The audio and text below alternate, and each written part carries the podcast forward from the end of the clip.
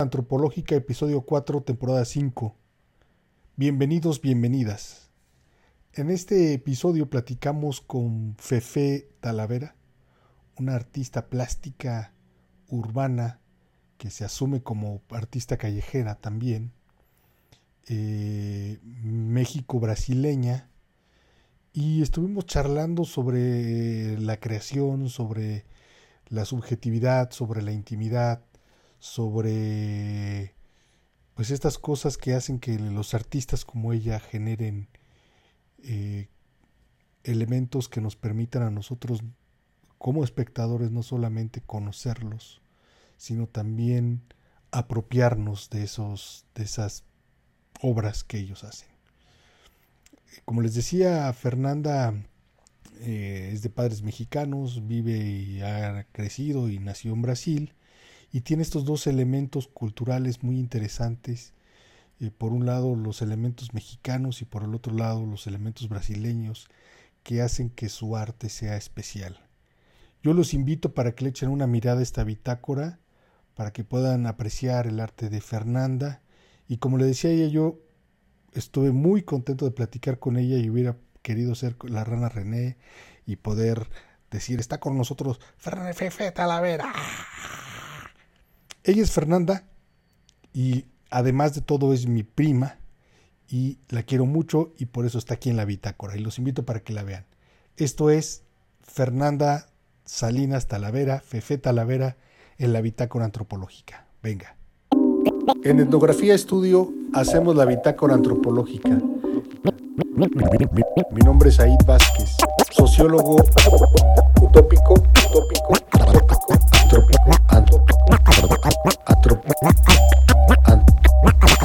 antropólogo indecente.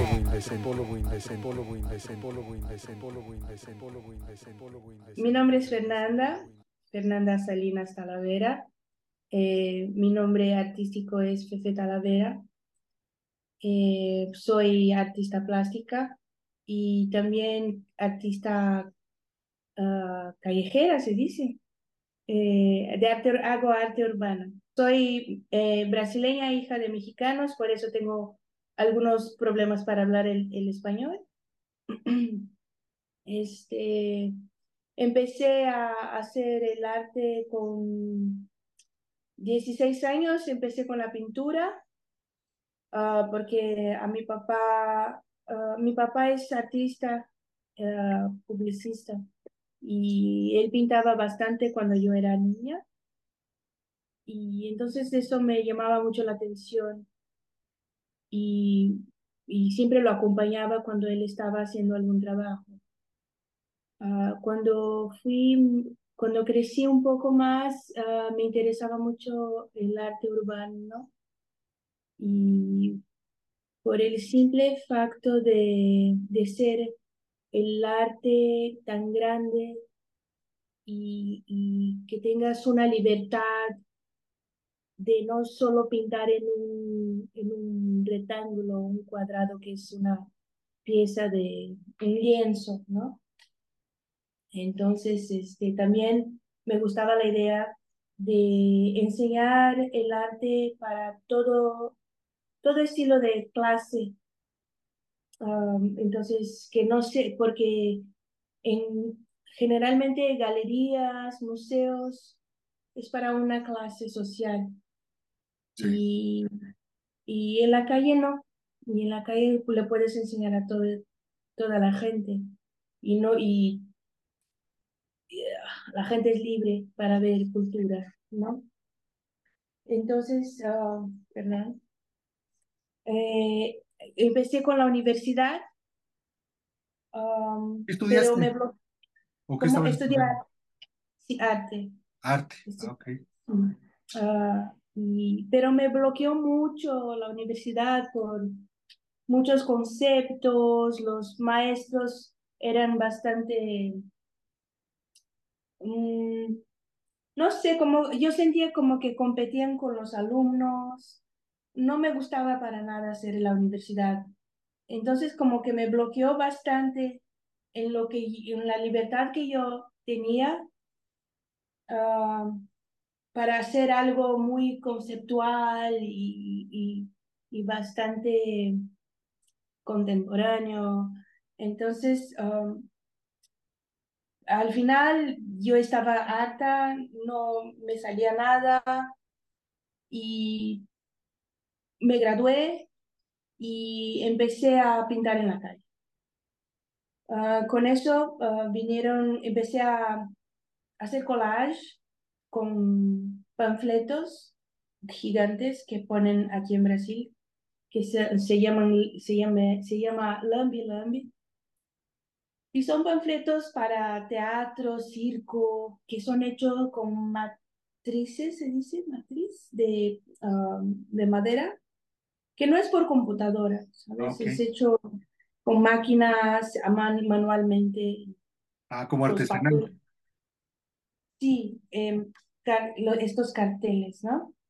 Entonces empecé a, buscar carteles que, que tiraban y de esos carteles empecé a cortar letras. Y de esas letras eh, empecé a crear monstruos de letras. Y así empecé a, a salir, um, empezó a salir mi nombre, porque era la única persona que hacía collage de letras en la calle de esta manera. ¿Y estos los pegabas? O sea, digamos, en las paredes pegabas las, las letras formando monstruos. Sí.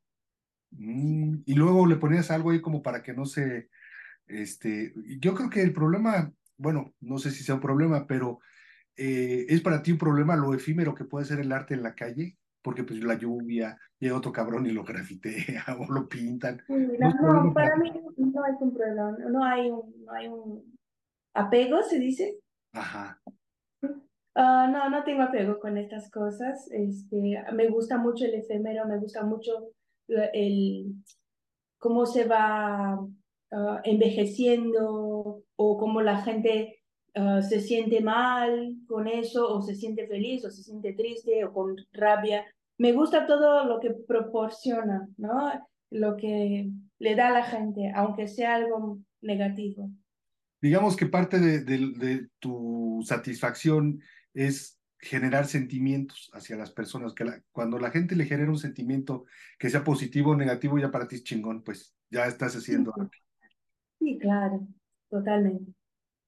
Ok, bueno, y luego a ver, entonces, hacías los, los estos, este, los collages, y luego, luego me empezó a, como que me, me, me empecé a cansar de cortar tantas letras siempre, Pasaba más tiempo cortando letras que creando. Entonces, em, quería crear y, y, quería pintar. Entonces, empecé a, a pintar, a, descubrir ah, cómo era pintar con spray o pintar con, con tinta en la pared, ¿no? Hacer más murales.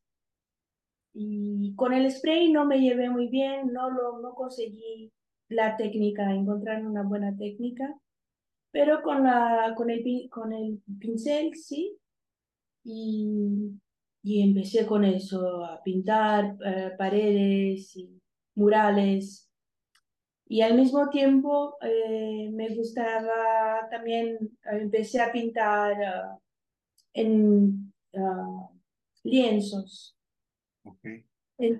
Entonces, este, de ahí, um, es que yo, a mí me gusta mucho estar um, experimentando nuevas técnicas. Y de ahí uh, fui para Scratch, que Scratch es como raspar, raspar. Ah. Uh, vidrios. Uh, ah, sí, me acuerdo que andabas viendo lo del metro aquí en la Ciudad de México que los, los rayaba, ¿no? Querías como, alguna vez escuché que andabas queriendo conseguir estas cosas con las que rayan. Seguramente. Entonces, este, me gustaba mucho estar rayando, por todo por la, el sentimiento, um, todo lo que, eh, la agresividad que tengo algo que necesito ponerlo para afuera. Con el rayar sentía que estaba haciendo algo bueno para mí, para mi persona. ¿sabes? Ponerlo para afuera.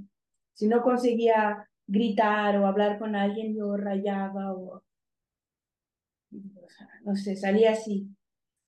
Y de ahí, este, mi, hice bastante de eso, hice algunas exposiciones, pero también me empezó a cansar uh, y empecé a buscar otros medios para exponer mis sentimientos.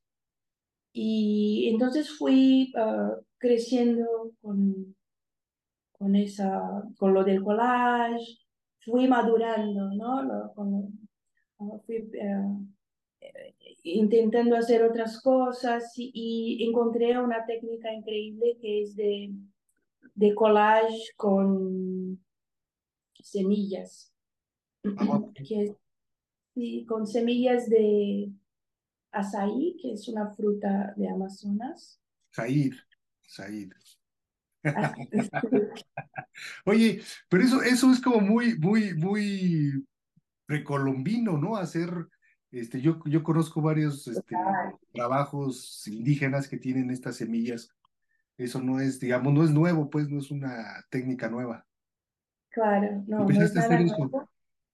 Empezaste a hacer esto con las semillas ahí. Sí, ah, y me gusta también ah, explorar eso de, la, de lo que es las mis raíces. Entonces, lo de de lo que es precolombino, lo que es pillar esto y traerlo para lo que es hoy, ¿no? entonces, como tengo mucho de la cultura brasileña también, que también es afro-brasileña, indígena, ah, me gusta mezclar mi cultura mexicana, mi cultura brasileña, y hacer como una arte, un arte híbrida de, eso, ¿sabes? Un hijo híbrido. Está muy cabrón porque es eh, efectivamente mexicano, afro, eh, indígena brasileño, contemporáneo, ¿no? Entonces sí está muy, sí es como una licuadora muy, muy locochona. Oye, Fer, yo sé que esto no es el, el diván del psicoanálisis, pero, pero entonces tú, eh, lo que tú creas es más interior y de alguna forma tiene que ver con tus propios monstruos y tus propios fantasmas, tus propios diablos. Eso es, no creas para el público, no creas para, creas para ti, para salvarte a ti. Sí.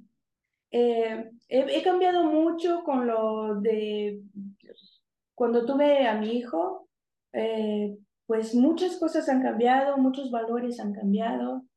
Entonces, este, mi arte ha cambiado mucho con eso también. Ah, en vez de hacer monstruos, hago otras cosas, ¿no? Hago ah, panteras, hago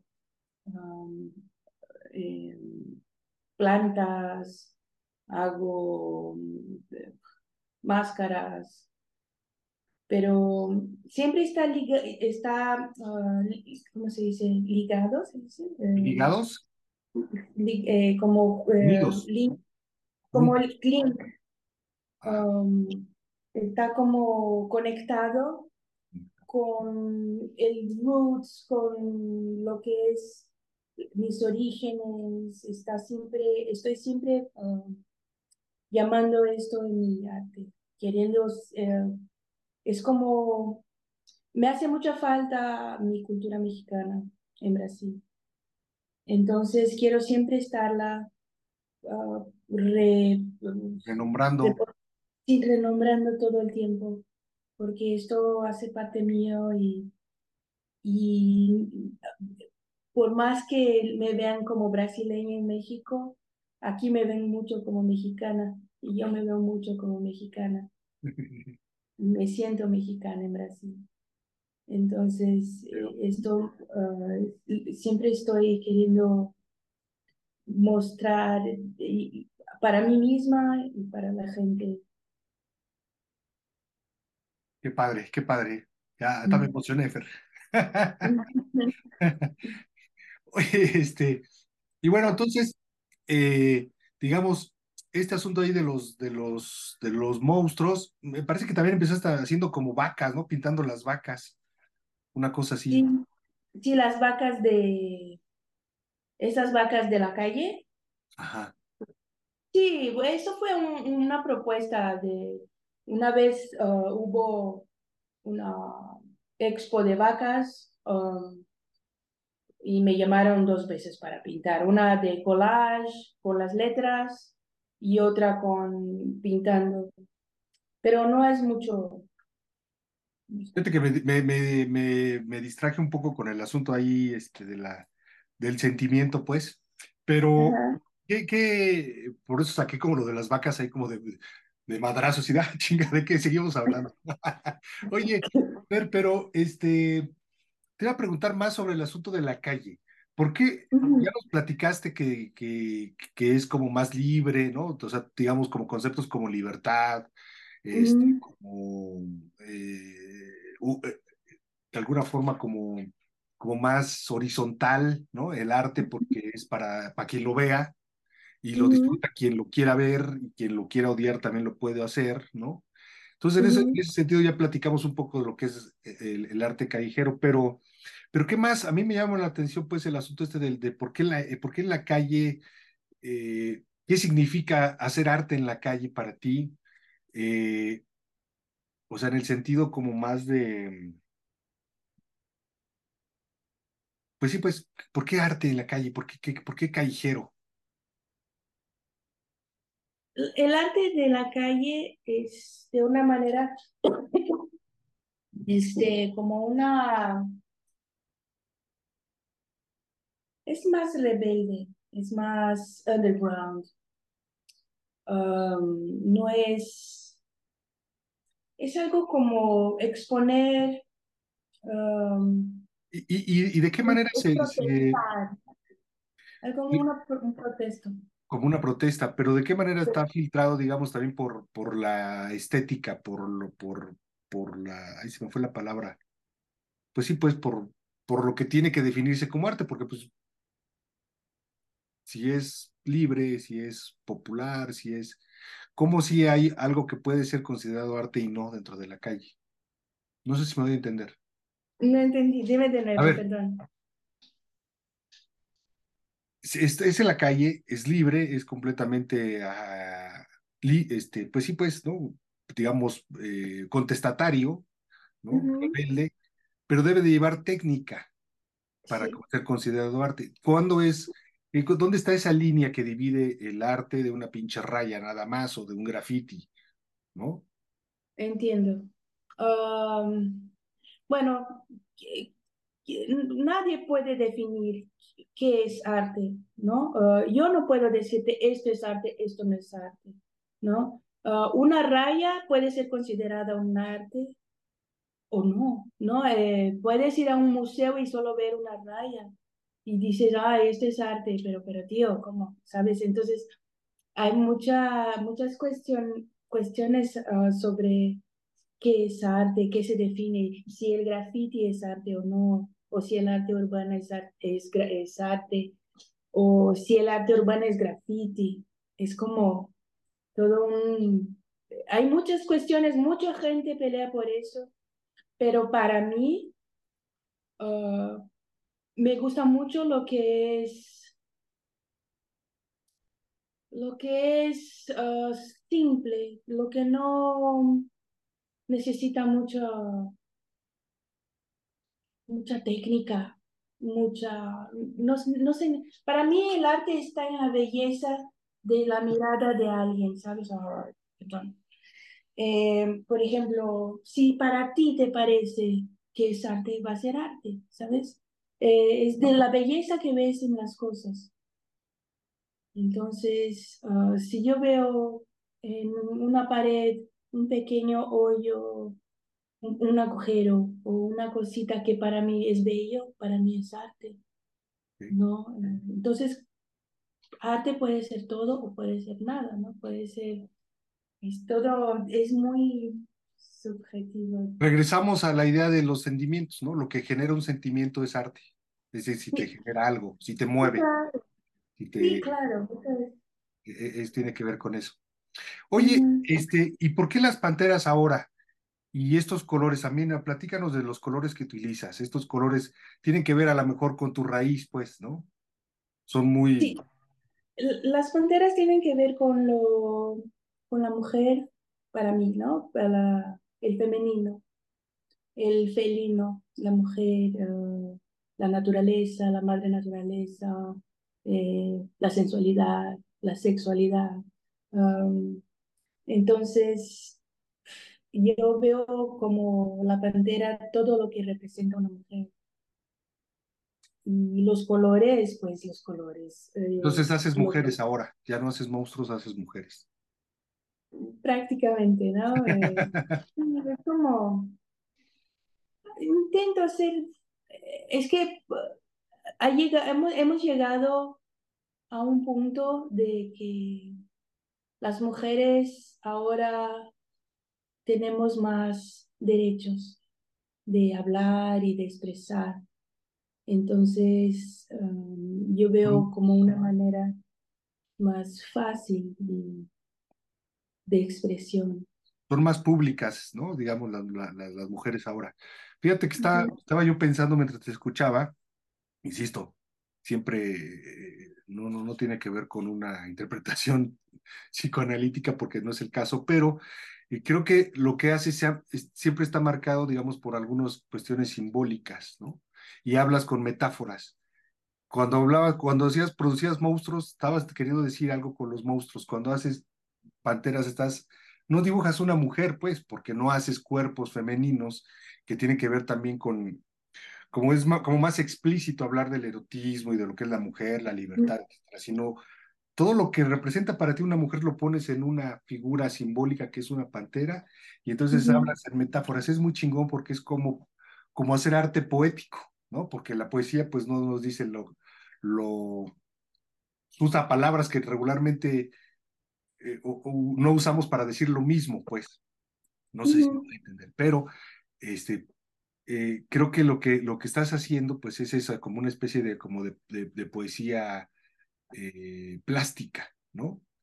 Pero perdón, te interrumpía con lo de los colores, porque bueno, estamos platicando, tú te puedo interrumpir y tú me puedes interrumpir, si te cállate, pendejo, ¿no? No, los, colores, eh, a mí me encantan todos los colores y vinieron mucho cuando pasó lo del COVID. Ah, fui a vivir en la, en la playa con mis papás Ah, para salir de la ciudad, que es toda gris y todo. Y en la playa hay muchas, hay mucha naturaleza, hay muchas flores, muchas plantas, muchos colores, mucho sol, mucho azul, mucho verde. Y eso es una influencia total para mi arte.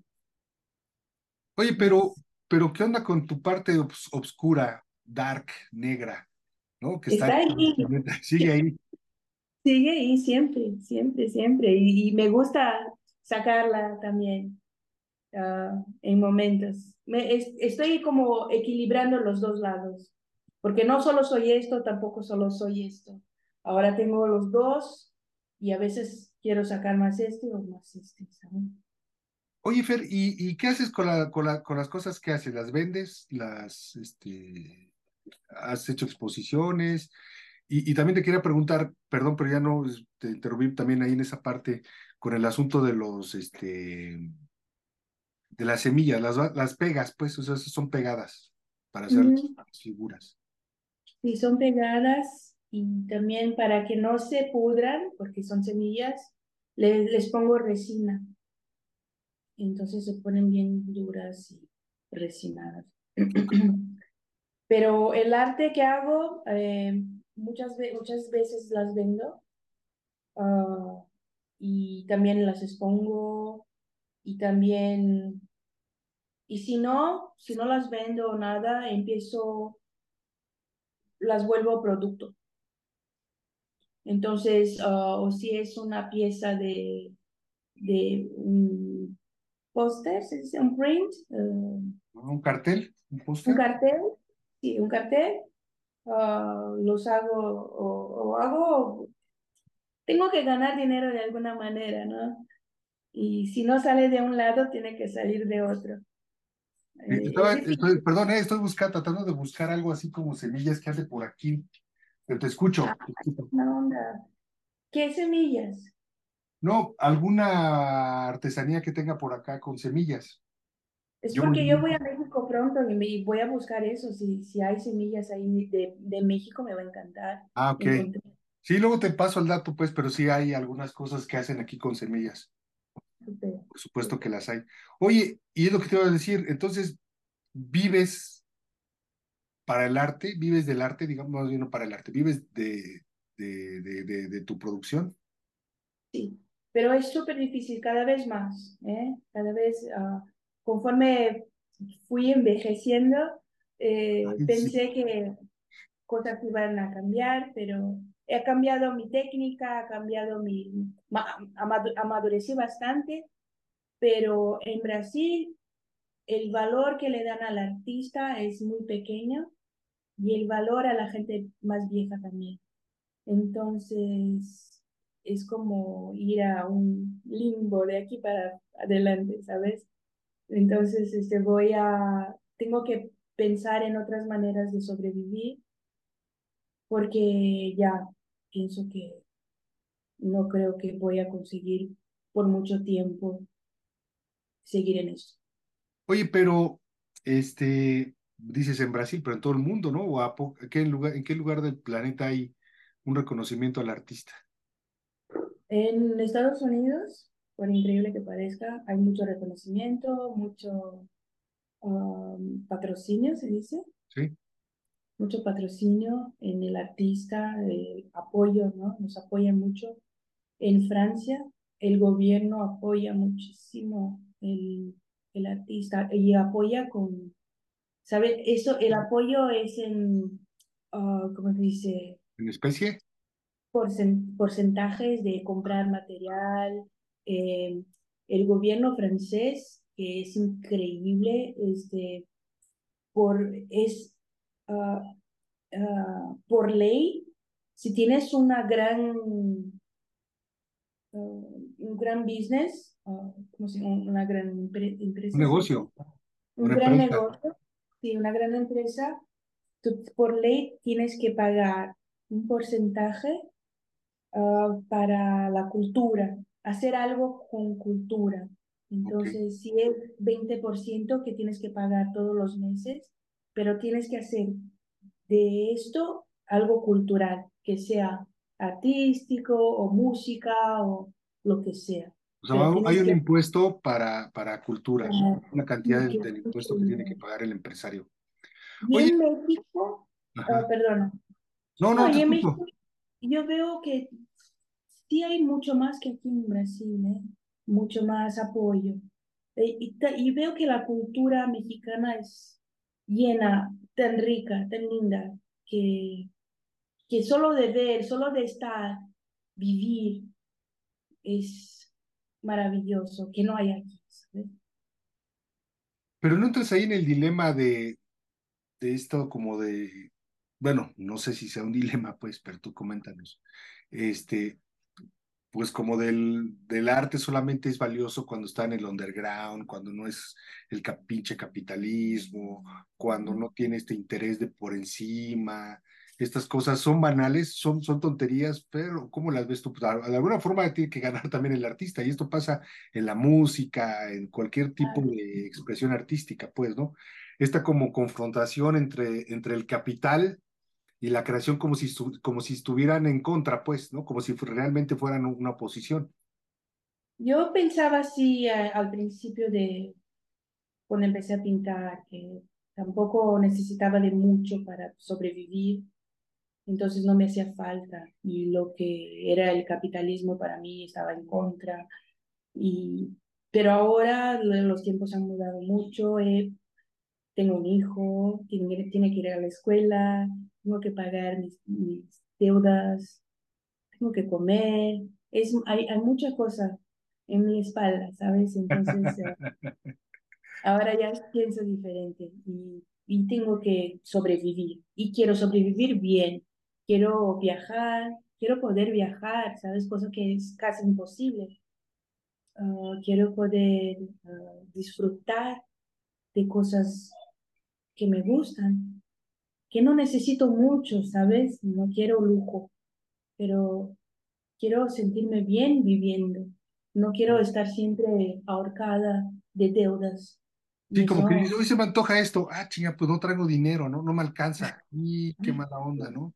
Y, pero se me antojaba, no sé, pues, a comer algo, beber algo y, o comprar algo, pues, ¿no? Que te gusta y pues, no puedo porque o lo compro, lo bebo o, comemos, ¿no? Una cosa así.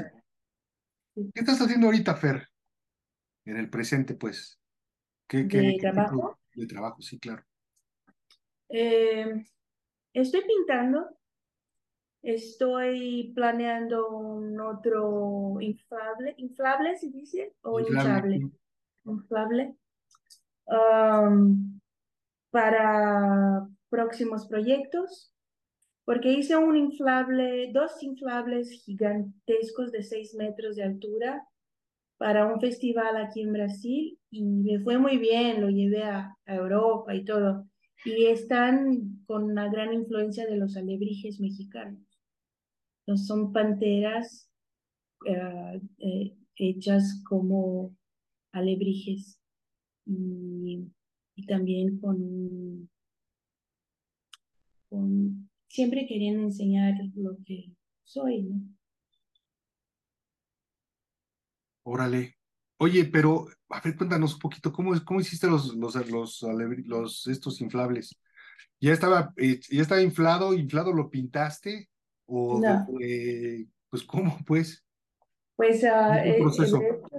no, es un dibujo, lo, y yo no, yo no sé dibujar en 3D.